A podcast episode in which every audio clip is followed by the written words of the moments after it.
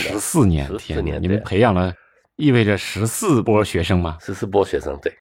啊，汕头大学的新闻学专业动手能力很强的这批学生，最近这些年，其实在整个国内新闻行业的这种，呃，整个带给我们的一种非常好的工作氛围，就是呃，大家一来啊，汕大的学生很好啊，上来就能干活，可能跟很多其他名牌大学的不一样，名牌大学生在那儿还不知道怎么玩呢。其实我觉得很多名牌大学都有意识到自己学生的一些短板吧，我觉得他们是有意识到的。就因为这个事情之后吗？呃，应该是之后吧。嗯，因为我们的同学去实习的时候，经常是教其他学校的学生如何做事情的。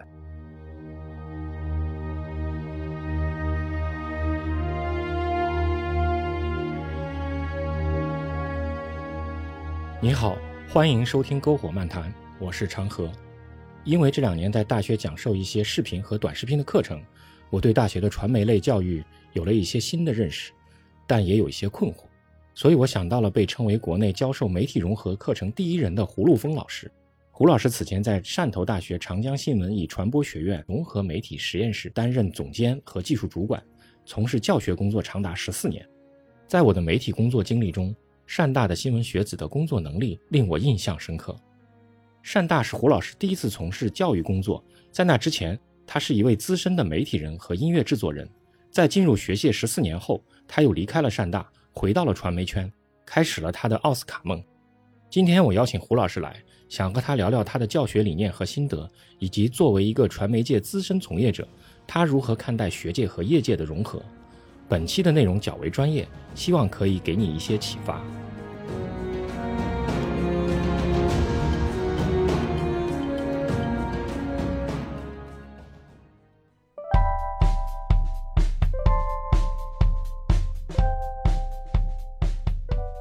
呃，我其实挺想让你来聊一聊那个我们大陆的这个大学的影像教育这个问题。OK，可以聊。我当时在大连读书的时候，你是我的老师，你过来给我们上过课，当时对我的那个震动作用还是很强的啊。嗯嗯，哦，好吧。嗯，那么现在呢，其实我也在呃中国的一些大学里面去讲授这个视频和短视频的一些课程。嗯，我原来以为我们的学生可能在做这些事情的时候，他们的动手能力会很强。嗯，呃，但事实上我。我做了几次这个教育以后，我就发现，那天哪，不是这样子的。嗯啊，可是可是我印象很深，你推荐给我的过来的实习生，他们在遇到问题、解决问题的这些能力，他们做片子的、出片子的这些能力都是非常非常强的。嗯，所以我我我就特别想请教一下您，这个这方面您是怎么怎么在汕头大学去带学生的这么多年？哦，现现在的汕大已经不是这样了啊，因为我我离开了。呃。嗯，对，呃，我我想，我我刚开始的时候，就是我们设计课程的时候，呃，陈陈院长当时是非常明确的跟我说，我我们需要培养一批，就一代，呃，动手能力强、非常强的，呃，综合性媒体人，就他他除了写、拍、剪。思考以外，哦，当然还要有新闻素养啊。这这这一整开要完成一个 package，所以那个时候，呃，我记得那个时候，二零零三年、零四年不是很流行一句话叫“全媒体人”嘛？哎，是的。所以那个时候，其实我们的终极目标是想朝这个全媒体制作人这一这一方向去去做培养的。所以，所以设计课程的时候呢？嗯，我我们是把整个教的方法，呃，做了一个调倒倒转来的一个一个教的做法。怎么倒转来呢？那传统上呢，呃，上课都是大一，呃，先上各种理论，对吧？就采写啊，呃呃呃，采访啊，呃呃嗯，新闻观啊，呃，批判性思维啊，这些东西都放在。大一、大二先去把这些基础的东西全上完，然后到了大二下的时候，呃，就我们 assume 就是一个学年有两个学期哈，呃，那大二下的时候呢，他们就会先就会开始说啊，我可以拍点东西了，然后大三的时候才真的开始有拍东西，呃，这个是比较我这就就是一直以来都是比较传统的做法。呃，我我就跟院长说，这样子是不行的，我们必须要从大一到大四，每年都必须要大量的拍片，这个样子才能才能让学生能够跟能够把这个呃书本上写的东西，把它转换成身体上曾经动过的东西，就是成为呃身体上体验过的，能够体验的一些能力。那身体要体验的能力呢，首先就必须要拍，要动，对吧？所以呢，我们那个时候我们设计课程的时候，我们就把这个呃媒体技术、媒体技术基础呢放在大一上。就大一你一来学校，全部人都得上这个课。那这个课呢，包含了什么呢？呃，Final Cut 就剪片，所以我们给他一台呃 GH One，那个时候还是用 GH One、GH 一。呃，然后就要学习怎么用这个 DSLR 来拍视频，拍完视频要把它剪，剪完了以后呢，嗯，呃，我们的第一呃还要做这个嗯 slide show 动动图，就是照片照片的拼接动图，然后同时要学 AI，要学这个一呃 Photoshop，还要学做网站，所以所以他们大一的时候就已经明白 HTML 四是什么东西。然后他们到了大二、大三的时候，他们就可以选另外一门课，可以学 H 五。所以我们在二零零四年 H 五还没有开始流行之前，我们已经开始教这个东西。所以就变成学生们毕业的时候去到您那边，就哎，好像都懂了。那其实就我我们我我觉得我一直认为学术圈应该要走在这个工业业界的前面一点点。原因很简单，因为学生。是四三年或者四年以后才毕业的。如果我他大一来上课的时候，他学的东西是业界正在操作的是东西的话，他毕业的时候他就落后四年了。所以我们必须要在，没错，对吧？至少要知道四年后大概会做什么嘛。所以当大家都在教标清的时候，我们教高清了，我们已经开始教高清流程。所以，当学生毕业的到大三去实习的时候，他已经明白高清流程了，所以去到那边就很开心啦，对吧？那他们也明白 H 五了啊，那么基本上这些东西都不是很大的问题。所以，当呃全世界都在走高清的时候，我们已经在开始讲四 K 的流程啊，但我们买不起四 K 相机，我们只只可以讲四 K 的流程。幸好流程都一样，没有什么大不 大大不同。如果分别很大呢，我们困难还是在，但幸好呃流程一样。所以就变成在这个呃，所以我们在设计课程的时候呢，是会很刻意的说，诶，大概三年后会是怎么样的一个光景？哦，所以所以在呃，我们教 VR，我们教我们教三 D，就双眼三 D，呃，我们教呃 immersive，就沉浸式新呃内容，呃，这些其实我们都有教，呃，只是说因呃每次。这种新的技呃怎么讲？这种新的呃技术，我们会按这个新的技术的普及呃速度来决定。那我的下一年要不要再交多一点点？OK，就有如果如果没有记错的话呢，二零零八年的时候，我们几乎每一个电商都在卖裸眼三 D。电视记得吗？结果那个，所以我有有有，所以那个时候我我我也挣挣扎了一下，我们要不要教裸眼三 D 拍摄、制作、剪剪辑？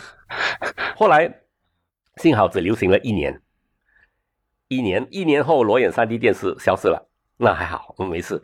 要不然我我们就可惨了，就你要教三 D，就你要教 parallax，就两个眼睛，呃，然后镜头要怎么运动啊？那些完全是一个新的不同的东西。然后，呃，大概在零九年的时候，那个时候，Dan Chong 和这个，呃呃，DJ Clark 这两位，对吧？呃，这两位老师就带动了整片的大家用这个电影语言来拍新闻。是的，呃，基本上我觉得中国，我就是在那个时候开始的。对，我觉得中国没有他们两个，基本上这个电影语言的这一块可能普及速度不会这么快。呃，这非常感谢他们两个人。但是也是契机吧，或或者是整个大环境吧。我们也在开始教电影语言，我我们是零八年、零九年开始教电影语言的，所以所以我们就就跟同学说，其实镜头的运动是不需要用口白或者是口述来形容的。如果你镜头运动做用的好的话，所以就变成，呃，当他们去您那边实习的时候，碰巧遇上了您也正在跟着这个 DJ 和，所以就觉得很好用，因为我们跟市场同步。我想这个是会给人一种错觉，就是我们出我们的学生都好像很好用。那是因为我们设计课程的时候就想到想到他毕业后就必须是 hit the ground running，他只要一抵达，他就能够做故事。但是但是我们其实我我听到很多呃比较文字的一些老师就在就说我们的学生文字能力不强。但是我觉得文字能力这个东西呢，啊是是可以是。大概在小学、中学的时候就要打好的打打好的基础，他到了大学才来打这个基础，有点太迟了。我觉得，就就语言的语文的表达能力，应该是在小学的时候就应该就跟父母聊天啊，在学校啊，跟什么跟沟通啊，这个东西应该是在中学、高中的那个时候最好就能打好基础。那到他们到了大学的时候，我们就可以磨好它。所以，呃，但是。很多时候大家都认为到了大学才学这个，我觉得有点太迟了啊。所以，所以一般上，呃呃，肯去选选广电，就是我们的那个专业，呃，一般上都是比较勇敢的，因为呃，我们大一到大四，平均每个学生要制作三十几条视频啊，那么多视频，非常多。对，所以大一的时候就媒体技术基础这一门课。就要做一个 slide show，一个采访。第一个作业是做一个采访，人物采访，然后要做一个 MV。那是一门课，一门课就要做三条视频，还没有算音频啊，音频还要做两条。然后呢，过后呢，他就要去上那个有我们有一门剪辑课，就是教这个呃动态视频和他的这个呃镜头语言的一门课。那那一门课要做四要做四条视频。那就八条视频了，对吧？然后呢，它我们还有一个呃呃动图设计、动动图的那个课程，那个要做将近八条视频。那个是 GF 图吗？GIF 图吗？动图？不是，它呃，我们是教一呃绿屏加呃一些 VFX，就是一些三三 D CG 的东西。对，因为这个东西必须必须要懂啊，不是吗？也就是说，我们的同学毕业了以后，去到您那边，你说：“哎，小朋友啊，跟我做一个小广告，他是能拍给你的，他做得到的，因为他有学啊，因为因为我们有教啊，我们有教，而且你说啊，我们能不能绿屏，然后把它放在天上？可以啊，我没有问题啊，或者是你要把他的脸换掉什么，这些基本上都能，我们都有教。所以这个是到大二到大三之间，然后就进入专题片制作和纪录片拍摄，还有短视短视频。所以加起来将近三十条视频，所以这个，所以就变成我们的视频的制作动手的量，可能会稍微比很多电电电电影专业的就差不多一样多。但但我觉得，就是不断的给他去动手，是呃有助于他们，呃在嗯制作方面有更好的这个呃表达能力。这个有点像，就是什么写写新闻的时候，不是要多写吗？多写你的表发表达能力才来讲。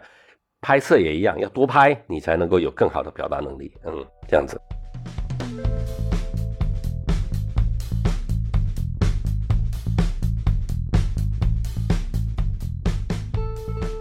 这样的一个教学理念是是从哪里来的？就是说，当时的那个你们的汕头大学的这样的一个教学理念是是怎么样确立这样的一个方针的呢？这个问题真的很难回答你，因为呢，陈院只是给了我一个指令，这是我要的目的，然后要怎么达到这个目的，他就就由我去思考。那呃，所以呢，就变成我是我我从来没有教过书哈。汕大是我的第第一份教职，全职的教职，所以就变成我就慌了，我就花了，我是他，我是零二零零六年年底，零七年到汕头的，所以我二零零六年我花了一年的时间去去做各大学的这一类型课程的的设置和他们的这个呃教法，我就做了做了一轮的对比，呃，然后正巧呃我们那时候不是要搞融合媒体实验室吗？呃，我们就跟这个密苏里大学的融合他们的融合媒体，他们叫先，他们叫未来媒体实验室，就跟他们的未来媒体实验室的那个头碰了一次头，就大概就明白了哦，原来美美国也差不多是走同样的路线。那我们想哦，那我们的这个教学方针应该是没有什么太太太大的问题。呃，所以所以设计和这个整个教学理念呢，嗯，是综合了。几所高就就就是海内外的，呃，这种教学的方法和呃和我我们看得到的一些现有的一些现有存在的一些教学，就学高校里面的一些问题，呃，针对他们去去嗯开发的课程。那其实到现在为止，呃，这个问题还是存在的，就是器材其实并没有。完全的下放给学生使用，就是呃有有很新的电脑，有很漂亮的混音台，有很很大的这个演播厅，有很多东西都是最新，都是最美，都是最贵的，但未必能够让每一个学生都能用到。这这个这个在很多高校都有这个问题。那呃，我们做的第一件事情就是消灭这个问题。哦，所以怎么消灭呢？呃，我们的实验室只要我在，只要有管理员在，实验室就开着。所以我们的实验室最最最高峰期是二十四小时不停开的，所以就变成学生可以任何时间来，然后只要学生不是有有一个正当理由说哦我要拍这个东西，因为我想学学这个东西，他就可以把机子借出去。我们没有，我们没有阻止学生。呃呃，我们除非他说啊，他他自己偷偷拿了借了，然后拿去拍朋友节呃生日啊什么，那那些我们可能会惩肯定会有惩罚，发生过这种事情啦。当年摄像机、手机不能拍视频，呃还没有普及的时候，其实这个这种现象还是有的。所以呃，我们就用这个方法，让学生首先不要对科技不要感到恐惧。啊，这个是首先的。然后我我我有一门课呢，我是要求学生每一个星期下课以后轮流做一个播客。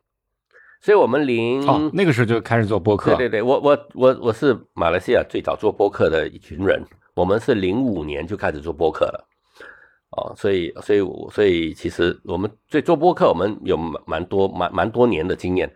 所以那个时候，所以我们就让学生做播客，就是总结。今天上课的经验啊，所以两个人就坐在那边讲讲讲，就录成一个一个小小音频，然后附带着一些文件，然后就上传到我们的这个一个我我们的班博课上面。那大家就有一个经验的总结，所以就变成，因为你逼，当你逼学生去做这个的时候，他首先要面对镜头啊，他要他要习惯自己的声音啊。其实我们很多时候是不习惯自己的声音的。你第一次录的时候，哎，怎么我听起来这么怪怪的，对吧？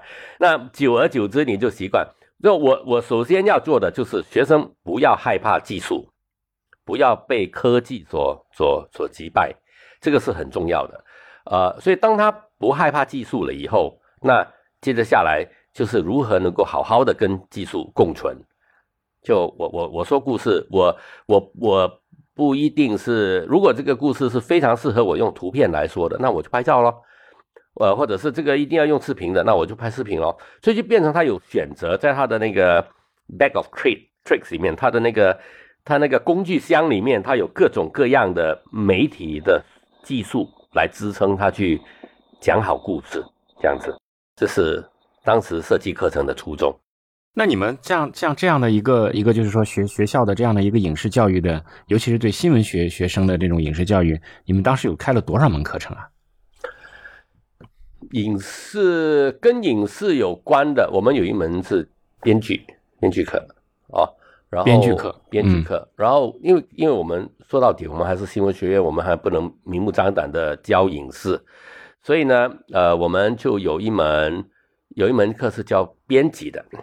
editing，编辑。对编辑，editing，对。那一般上呢，呃，一般上的理解，大家对编辑的理解呢，就是 FCP 嘛，剪片嘛，拍点片子来剪嘛，对吗？对的对的，但是我我我对编辑的理解呢，是跟呃文字编辑是一样的，就是我给了你画面，你要用编辑的手法说好故事，所以就变成你编辑手法是要呃有要有呃故事性，要有流畅性，要有节奏性，然后你还要明白你说这个故事你要如何分出呃第一幕、第二幕和第三幕啊、三幕剧的那个手法。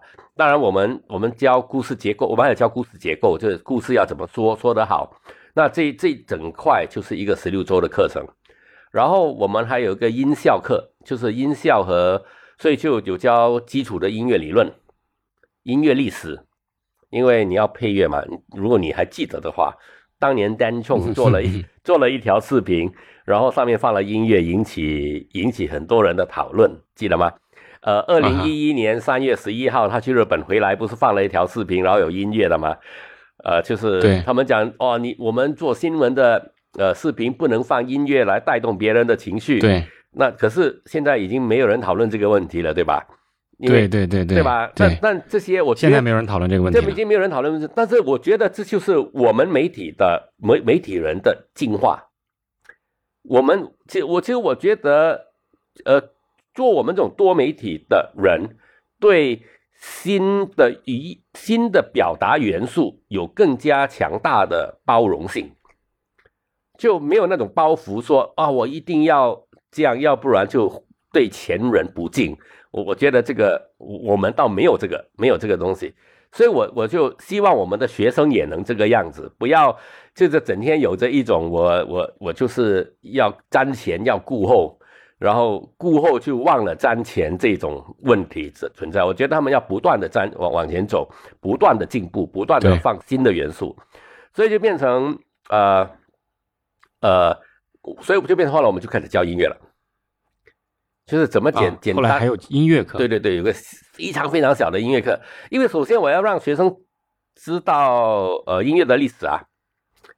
你你巴洛克和印象印印象印象派分不出来，你你呃 waltz 和四四拍分不出来，到了 R&B 和这个 fusion 分不出来，爵士是什么讲不出来，rock 是什么，hard rock 是什么，metal 是什么，你这些你都分不出来。那如果你坐下来，你说，哎，跟我来点背景音乐吧，你又讲不出你要什么音乐，那那那如何跟你沟通呢？无法沟通，对吧？所以所以就变成我们需要让呃这些视频制作人不需要懂音乐，但不是应该说不需要懂得如何制作音乐，但他必须要认识音乐，这样他才能够说我我要用这个呃我要用印象派的音乐，因为我的画面是什么什么哪一年的风格的那。fine，或者是你要故意把它调成那个颜色，所以你需要有那个年代的声音来带动你的这个你的这个观众的情绪，所以就变成我们就有了一个音效和录音的课。那这个课里面当然就就包含了这，所以所以我们的课程也是一直在诶随着这个整个大环境的改变去慢慢的进化，呃嗯，所以是后来就有这一群学生里面，呃有一位。后来毕业了以后，就加加入了一家这个做后期做声音的公司。呃，他的他、啊他实习的第一个作品就是《我不是药神》。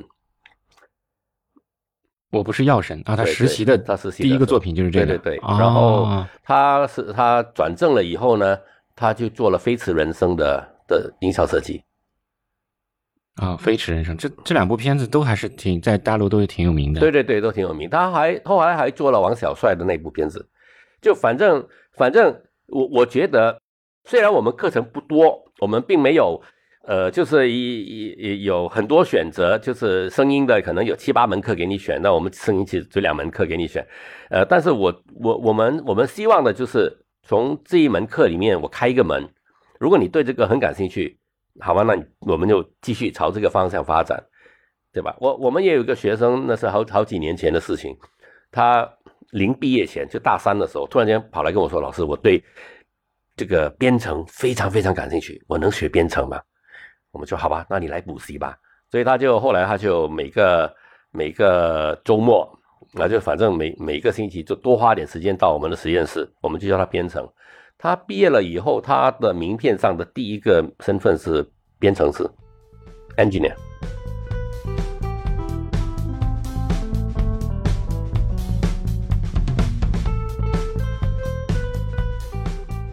所以我就很好奇啊，就是说，第一个嘛，你们在教学的这个理念上来讲，是希望这个能提那个作为学界能提提前业界大概半年到一年左右，能把这样的一个技术啊带给学生。第二个呢，就是说你们在这个教育的过程中间呢，就是说，呃，随时就可能开出一些新的课程，因为你会发现学生们就要掌握这个技能的这种。呃，就是说这种必备性是非常非常重要的，嗯，对吗？对，是的。呃，然后另外一个，我觉得其实就是呃，我就是想学编程的话，这就是因材施教了。嗯，对，就是你你有什么兴趣，你就可以来来我这里，你我就教你什么，对对吧？呃，你们更偏重于学生毕业以后就可以直接上手工作。对，这是这是当时陈院就我到山大的时候，呃，我得到的指令就是如何去培养出一批。呃，动手型的的全媒体人才，那那个时候是我们的，所以我们的方向非常明确，这样子啊。当然，这个方向已经变了。这是这是你们的方向，但但是我我我想问的就是说，这对这对老师的能力要求不就是很高了吗？因为对，你分分钟开一门课程，那好。那你你你我我我毫不夸张的讲，呃，我我们基本上呃，我们的很多学生，比如说或者是或者是用国内做很多短视频的，你像刚像您刚才讲到的音乐的问题，很多人其实大家并不知道的。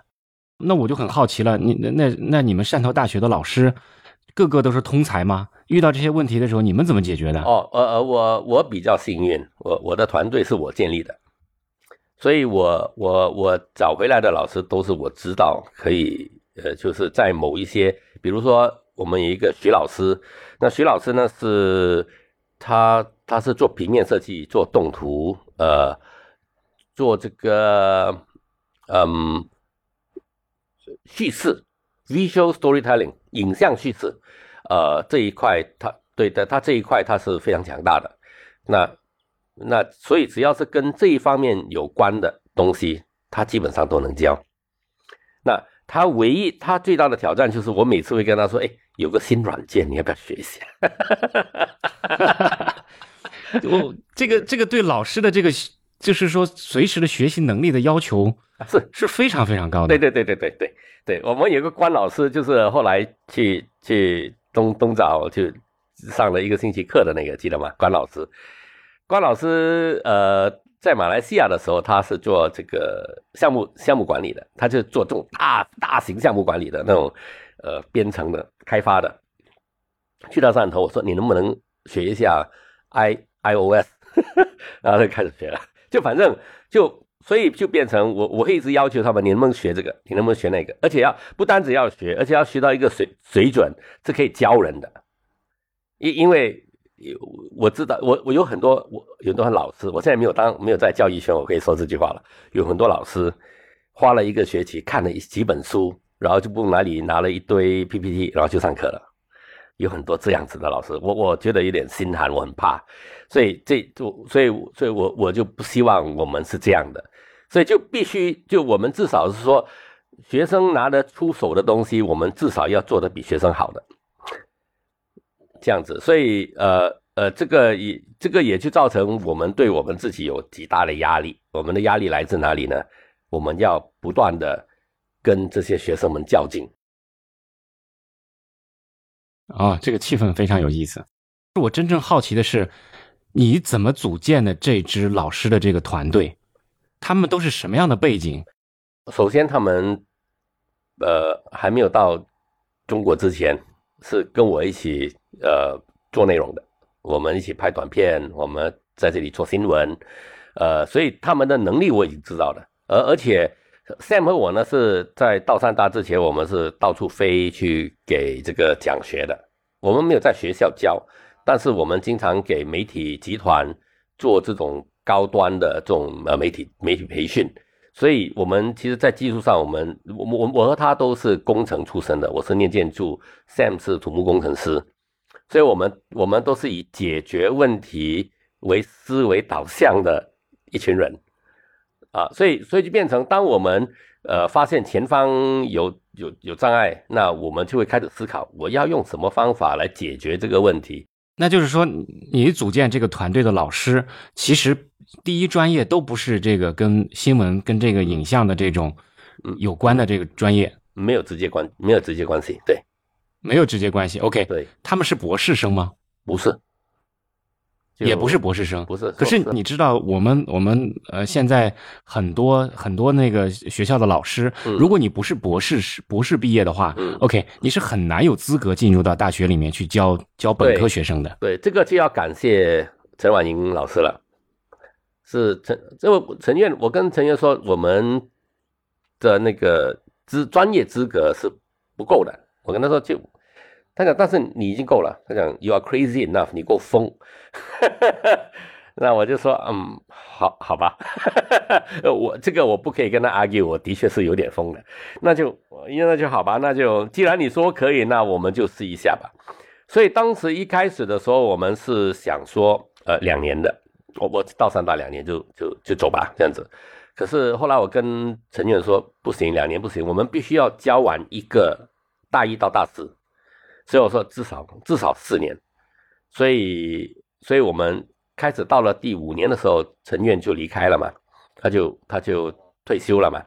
那他退休了以后，其实那个时候我们就想走了，但是那个时候他们就说哦，我们要建这个新的实验室啊，什么什么，你已经开始做，不如做好他再走。所以那个时候我们是想，好吧，做好就走。哎，怎么知道一待就待了十四年？十四年，十四年，你们培养了。意味着十四波学生吗？十四波学生，对。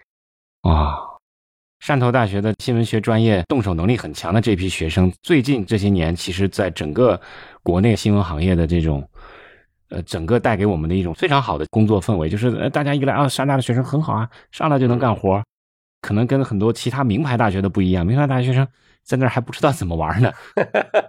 其实我觉得很多名牌大学都。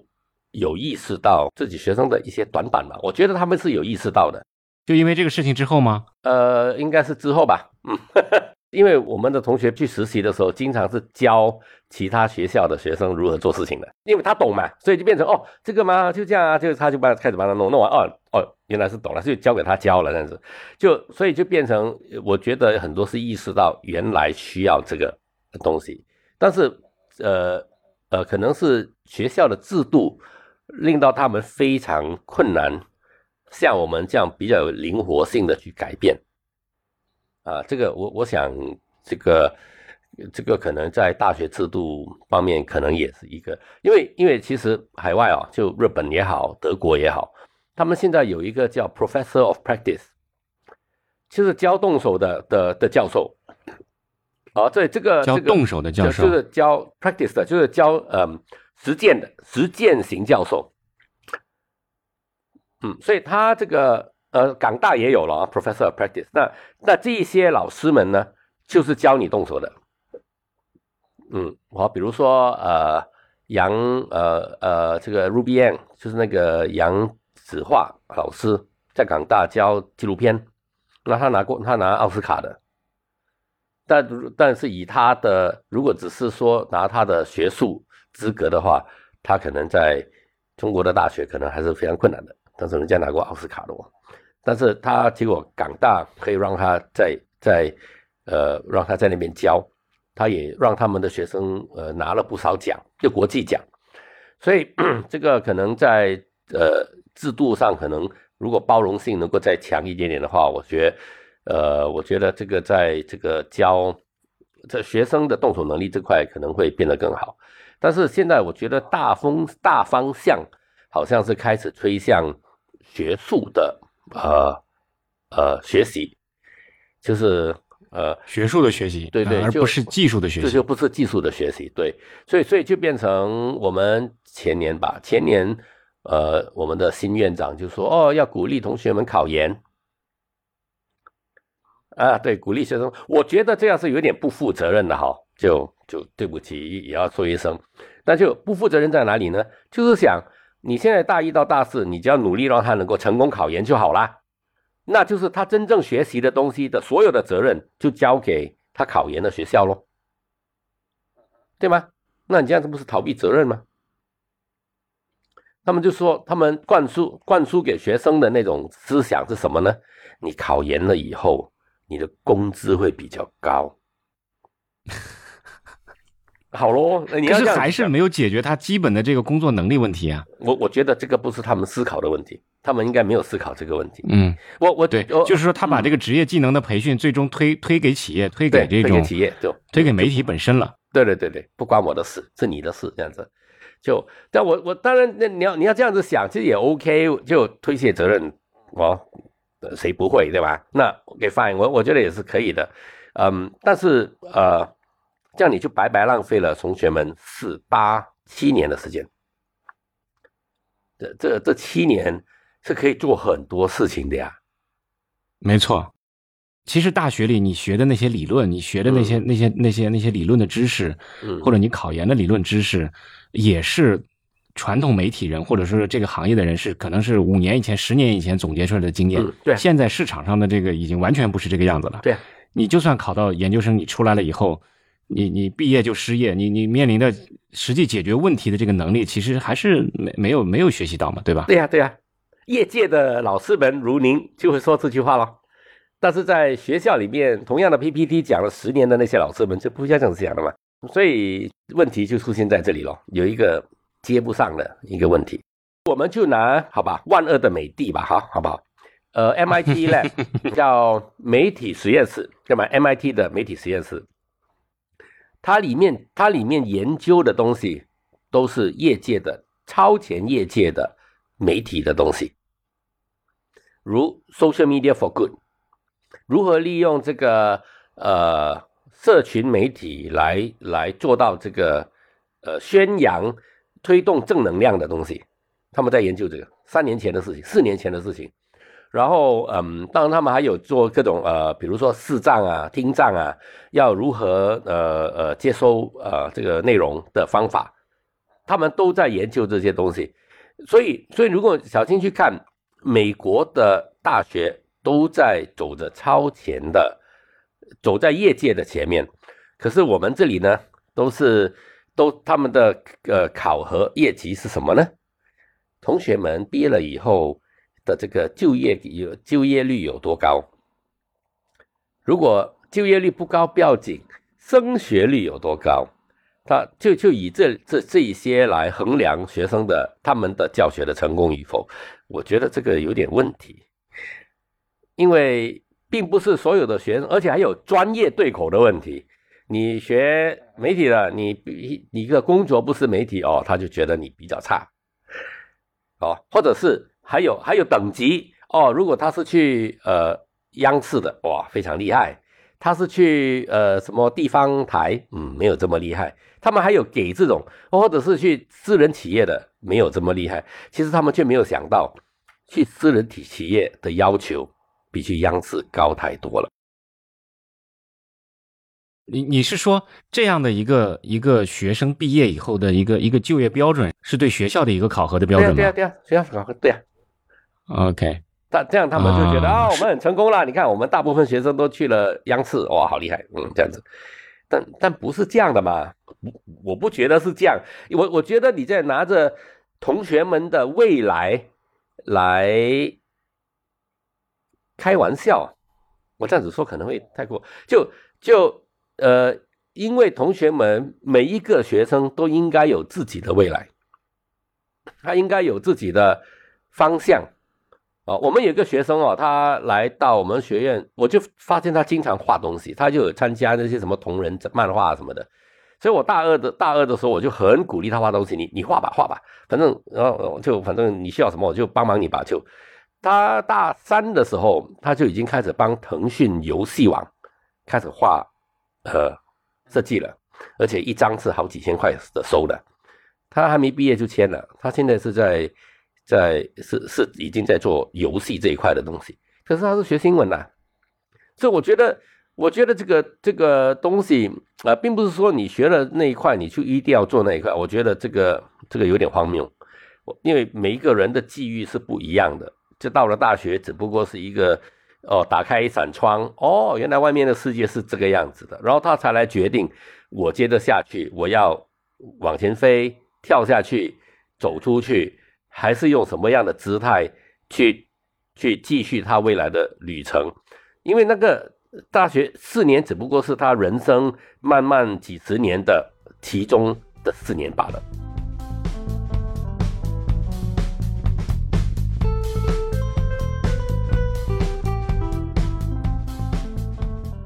比如说美国的大学，嗯他们的老师嗯，是从哪里来的？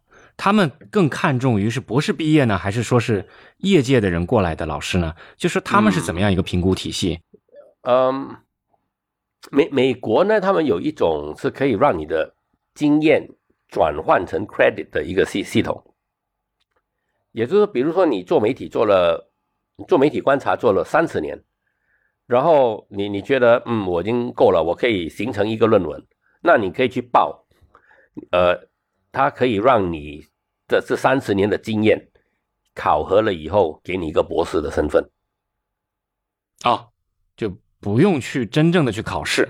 啊，他就他有一个考核方法，就可能你要要要写一些 paper 啊什么什么的，总之会有一个过程。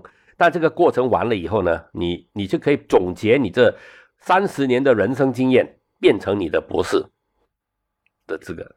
所以他们有这样的，对，就是相当于是聘用博士、博士认证博士。他就有一种认证，对，他就变成他就是你你你成为专家或者是达人的道路，不是只有通过考试，他是有通过其他，你你就你可能观察蚂蚁观察了五年、是二三十年，你对蚂蚁了如指掌，你也可以出一个论文，可能一个不小心你是蚂蚁的这个论这一块研究的博士。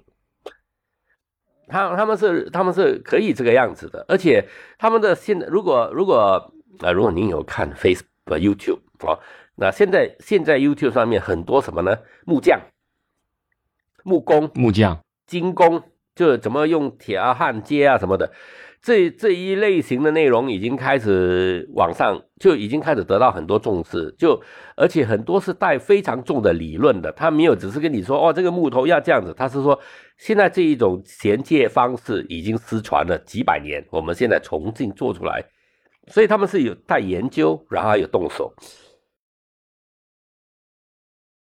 这个呢是有传承，但同时又有创新的一种，因为它是用现代化的器材去做以前的人的智慧总结，那那也也就很间接的让我们看到，原来海外对这个动手能力的重视，呃程度其实是跟学术能力是相差无比的。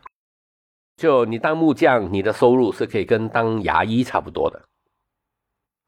啊，但但但但中中国的社会是亚洲的社会吧，也不能讲中国啊，亚洲除了日本啊，不要算日本，呃的社会呢，呃这种木工啊什么什么的那个身份低下社会地位身份可能还是相对低的，可是你在日本一个百年老字号的的木工，呃工这个工作室出来，他肯定是非常受人尊敬的啊。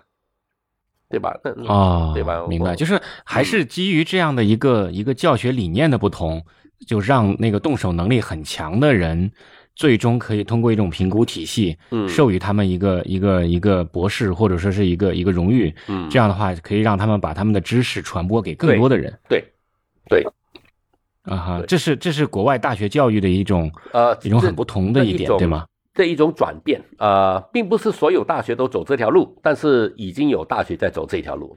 那国内这种情况，你了解的多吗？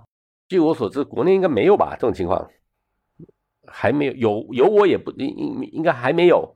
就其实有我有在有一些呃高校有提出说，不如我们用这个方法，也有一些领导是觉得很好的，但是这个事情谈完了不久以后就疫情就扩散了嘛，对，我就就变 那你们当时的你们的待遇是是根据按照课时来结费用呢，还是说是按照也会有一个这样的评级来给你们呢？我我们我们没有评级，我我的其实我的我的职称十四年没有变过，就一直都是同样的职称。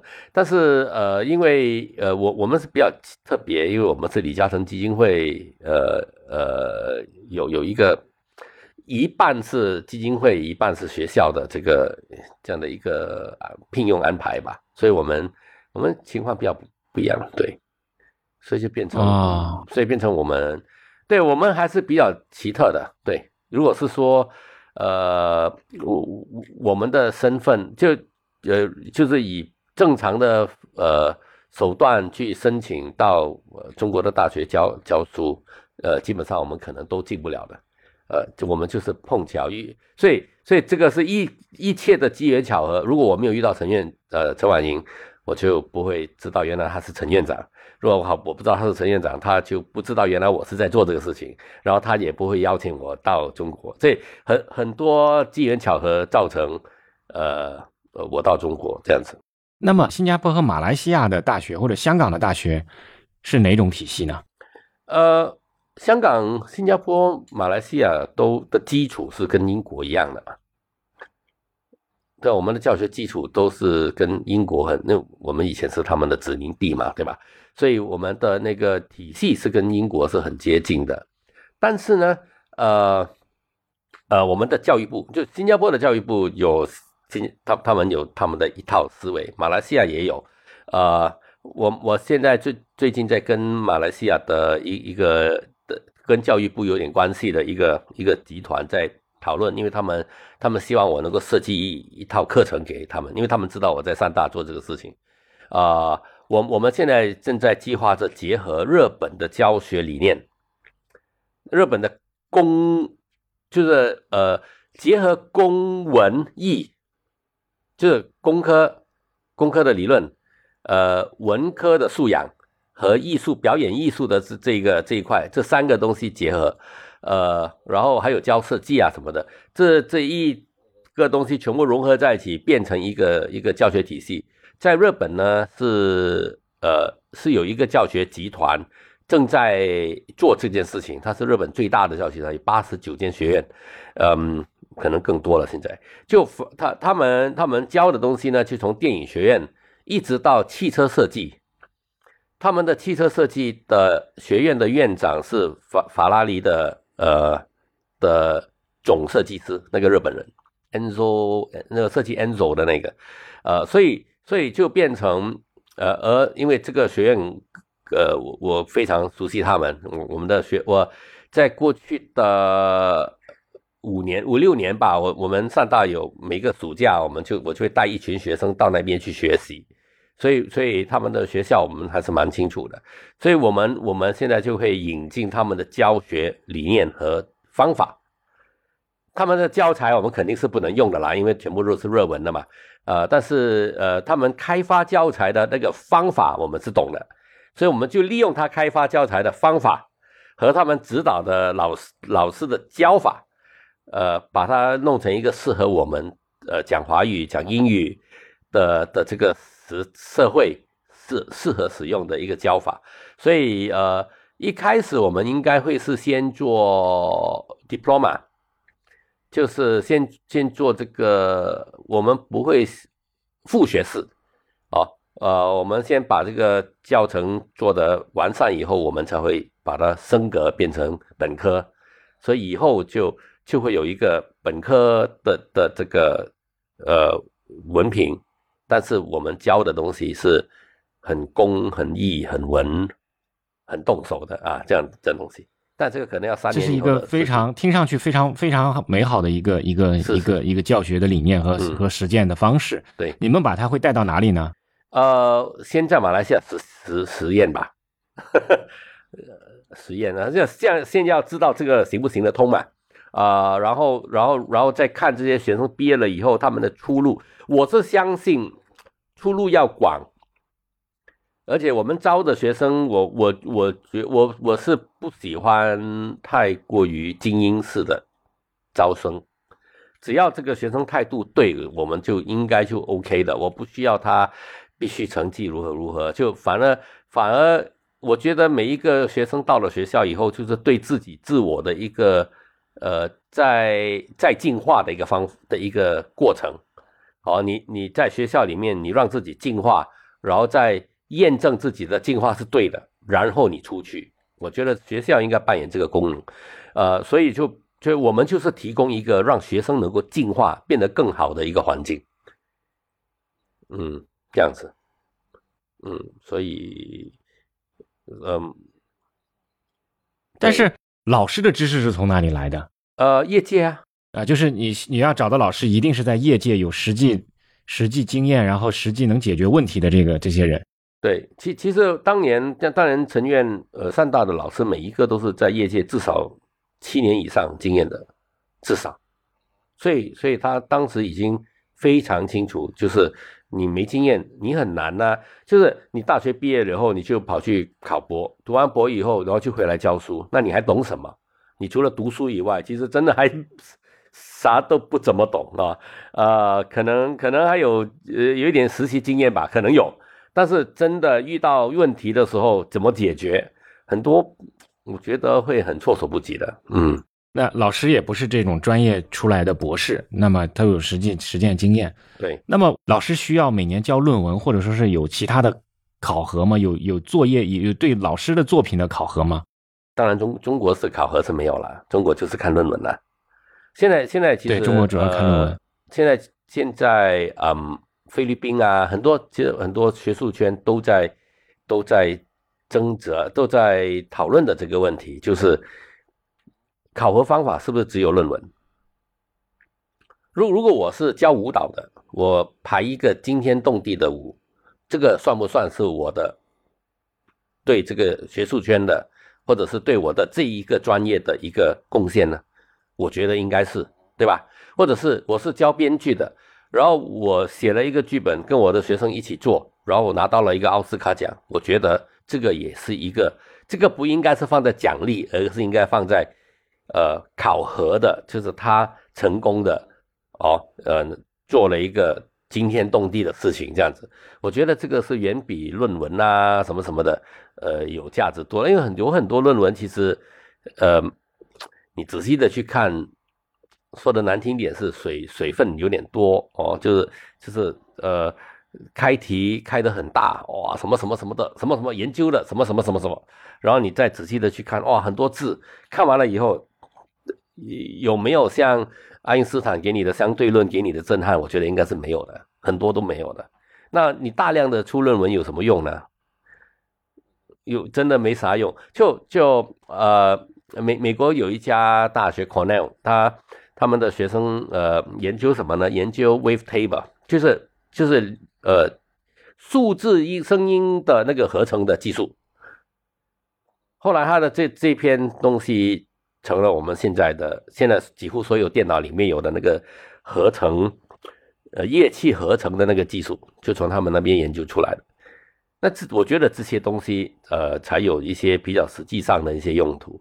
当然，当然也不能说什么东西都要有实际用途，对吧？你你你去研究过往的呃伟大的人物讲过的一些话对社会的影响，fine，这个我觉得是可能有一点研究价值，但是。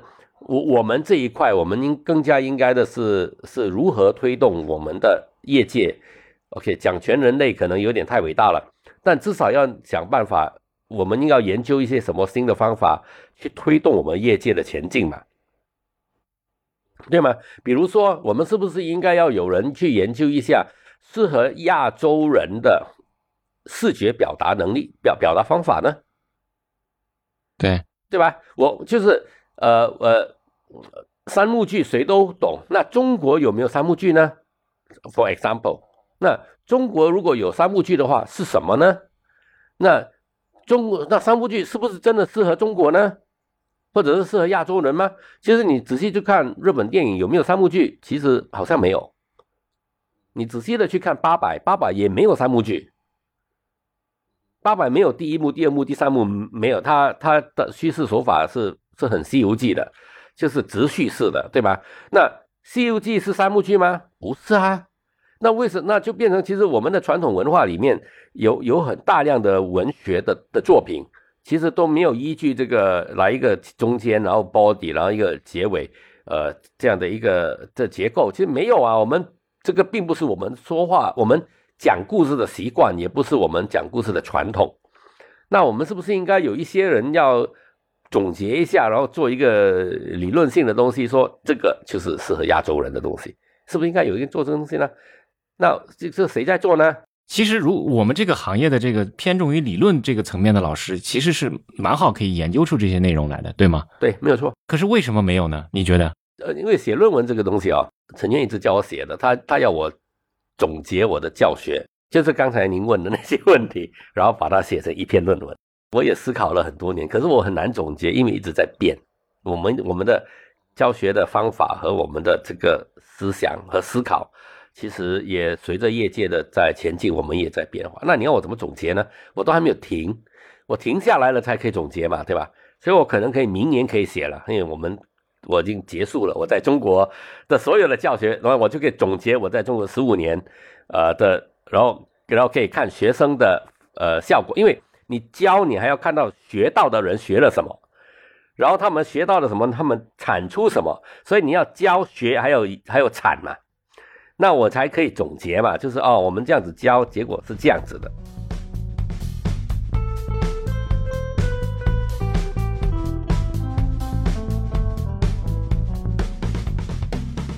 你们的老师，你们自己除了教学以外，自己对自己的人生目标有什么规划吗？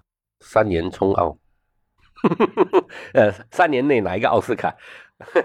OK，准备拿个奥斯卡。这个这。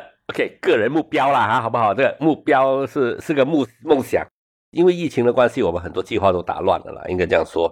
呃，嗯，老老师，我我们几个老师其实，呃，因为因为我我我是最我是离离开上大嘛，我我们的团队我是最早离开上大的，呃，然后其他的老师可能也会迟点吧，就陆陆续续的也会离开。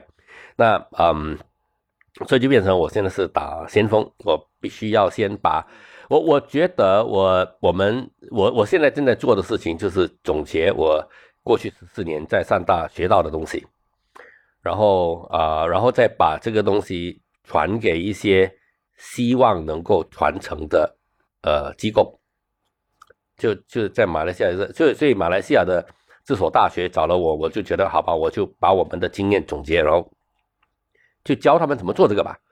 那呃，我我我我倒不觉得我我是做老师的料哈，所以所以呃，我只要能够把这整套东西好好的 set up，然后教了给他们，我觉得我就可以功成身退了。那我的这个人生的这个阶段，这个十五年的阶段就啊算了完了。那我应该就要开始下一个阶段，对吧？那下一个阶段应该就是开始就是呃，我我我心里有好几个故事想说，那我是想。我必须要在我我还没有死之前，把我的这些故事给说好。好，那以以以往呢，当然就是说啊，可能以图片的方法来说吧。那现在呃，我的我我懂的东西也比以前多了一点点，所以我想现在应该可以用电影的方式来说这个故事。呃呃，然后我我我们现在也希望做一些事情，因为我以前是做音乐的啊。嗯，您懂吧？好，我以前做音乐，那我我以前的音乐的朋友呢，现在都开始在也在做着这个栽培下一代后辈的的工作，呃呃，然后他们有好几个就问我有没有兴趣跟他们一起去，因为反正他们知道我在学校里懂一点点了，然后就想好吧，我就我就把我的一些就可是我教的东西不是音乐嘛。那他们真的是真的是想做音乐，所以他们在新加坡，他们就做了一个 Sing Pop，就新加坡流行音乐，呃呃协会啊，他们就就是希望说能够栽培新人呐，带一些新的一个什么东西出来。那我觉得这个是非常有意义的事情，但是你要做得好，呃，这个不容易，因为呃，愿意首先要有愿意做的一群人啊。我比较庆幸的是，呃。呃，思松是说他要他他他乐意做，就李思松，然后还有那个呃梁伯君，梁伯君就是发起人哈，呃梁伯君就是那个呃张国荣的追的那个编曲人，所以你们的老师其实是在教学之外，还是有一些时间可以追求自己个人的这个作品。对对对对，对我我是我是觉得，呃，个人作品跟写论文应该是一样的。这种评价体系是英式教育的评价体系吗？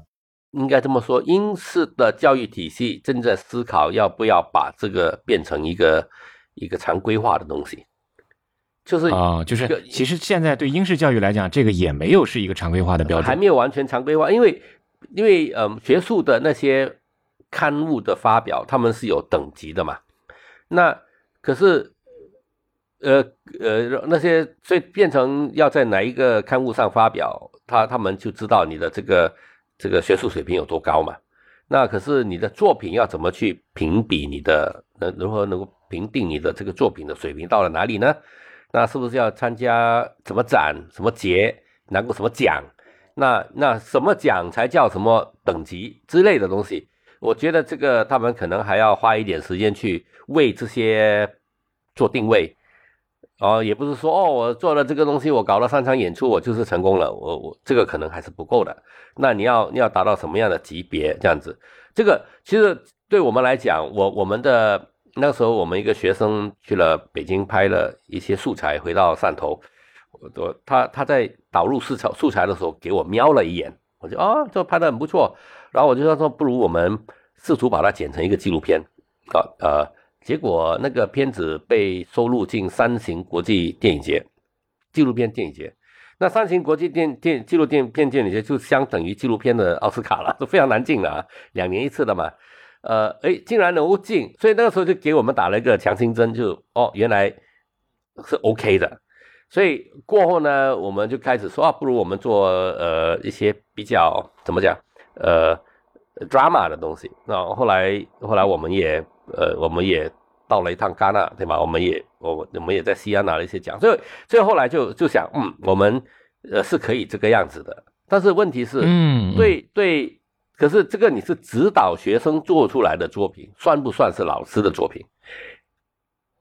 这这个就看老师的参与度有多少，对吧？有很多论文，他其实老师是没参与的，他只是给指点罢了。所以就变成我们呃的老师扮演的角色呢，在这些影片里面，他的他的工作是介于监制和制片人之间。所以参与度是非常非常高的，他他审剧本、看剧本，所以所以这样的情况下，就是一个联合，就是有很多老师不是跟学生一起出论文的吗？其实我觉得它的性质是很接近的，而且其实字数是差不多多的。你同样的剧本，你改了十五稿以后，它的那个字数是远比一个论文多的，对吧？一个一个政策。这个显然我们的评价体系跟字数多少没有关系嘛，在在于就是说他能不能接纳你这种形式嘛。关键是现在很多论文都说你这多少字数的，对吧？和对吧？很多有这样吗？呃，就至少哦要六千字啊，八千字、一万字以上还是什么的。就我我我刚刚删掉了我的十万字，哇，有些很很骄傲的。就反正很很多是这个样子，所以呃，当然嗯呃字数的多寡。呃，能够看得出你花了多少时间去做这个东西，这个至少是一个。其实我们知道，就是你你现在想做的那些事情，影片的那些事情，老师如果作为制片人和监制的话，其实他付出的心血和投入的精力是非常非常巨大，非常巨大。对，在某些程度可能比一些论文还要多的。对。对比这个肯定毫无疑问的，比论文肯定是 有些是是是肯定很大的啊。对，但是对你们来讲也不可能说是一年拿好好多个奖，也也有可能就是说一个老师一两年能做指导出一个这样的能进电影节的作品已经不算不错了嘛？我们还是怎么样？我们几乎每年都能进电影节啊！你们几乎每年都有？对，OK，对，所以这个就还是蛮蛮蛮令我意外的，因为我我我没有注意到这个这个这个，因为我我不是。中国的这个学校体系的人，所以说我也没有有注意到学校体系有有这种状况啊。首先是我没有炫耀了，我们没有到处的说我们嗯怎么样怎么样。呃，我我我我们这方面我们呃首先是我们在三大做这个事情，呃有是有一点点番外的，就并不是并不是很学术的在做这个东西。所以是有一点点开小灶的感觉的，有一点点哈，啊，所以就所以就变成我我们并没有去宣传这件事情，我们是很少做这种事情，呃，但是懂的人就懂咯。好的，胡老师，呃，关于这个。呃，你的这种这种独特的教学理念和教学方式，然后希望能培养出学生的这种怎么讲呢？我觉得幸亏我在这最早我接触学摄影、学视频的时候，我我做过你的学生。今天聊完以后，又又很开心，太不容易了，十五年啊！你在中国的这种这种教育啊，对，每年呃这样下来以后，一一年应该有几十个人，对吗？一年，我我们每年得上我们的课的学生有一百八十个学生左右吧，新学生，一百八十，一百八十，这就是对。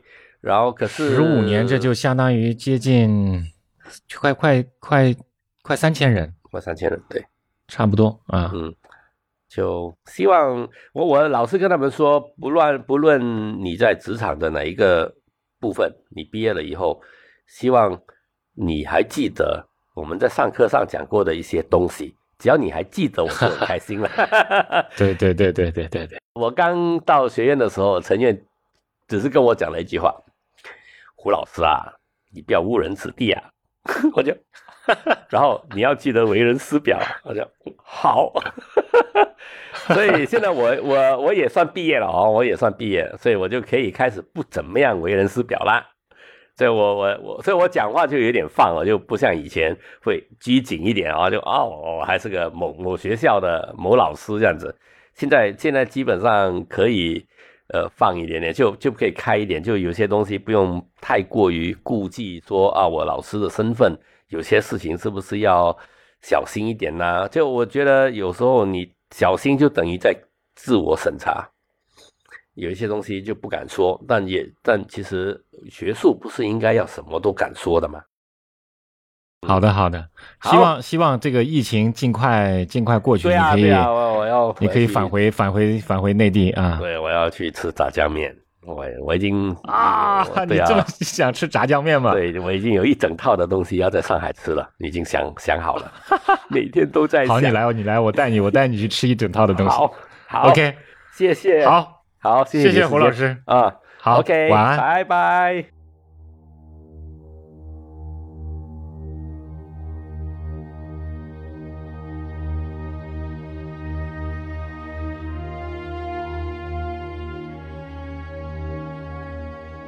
你现在收听的是《篝火漫谈》播客节目，我是长河，一个二十多年的传媒业老兵。这是一档我和我朋友们的聊天节目，由篝火故事。和麋鹿 FM 联合制作。在我以往的工作和生活中，我认识了很多很有意思的朋友，他们很多都是各行各业的专业人士。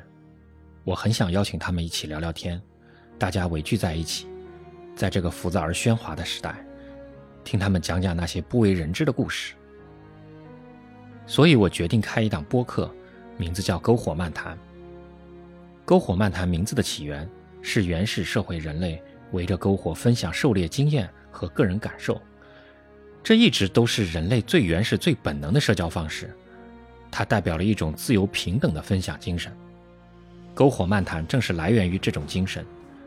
我希望和你一起开始一场立足于现实又超脱现实的思想之旅。让我们在今后的时光中，一起围着篝火，倾听对这个时代最有价值的见解。本节目在苹果播客、谷歌播客、Spotify。亚马逊音乐、Turnin Radio、喜马拉雅等各大平台上线。除了以上平台，你还可以在 Pocket Cast、Overcast、小宇宙等播客 APP 搜索“篝火漫谈”，收听我们的节目。欢迎订阅、收藏、转发对你有价值的内容。谢谢你。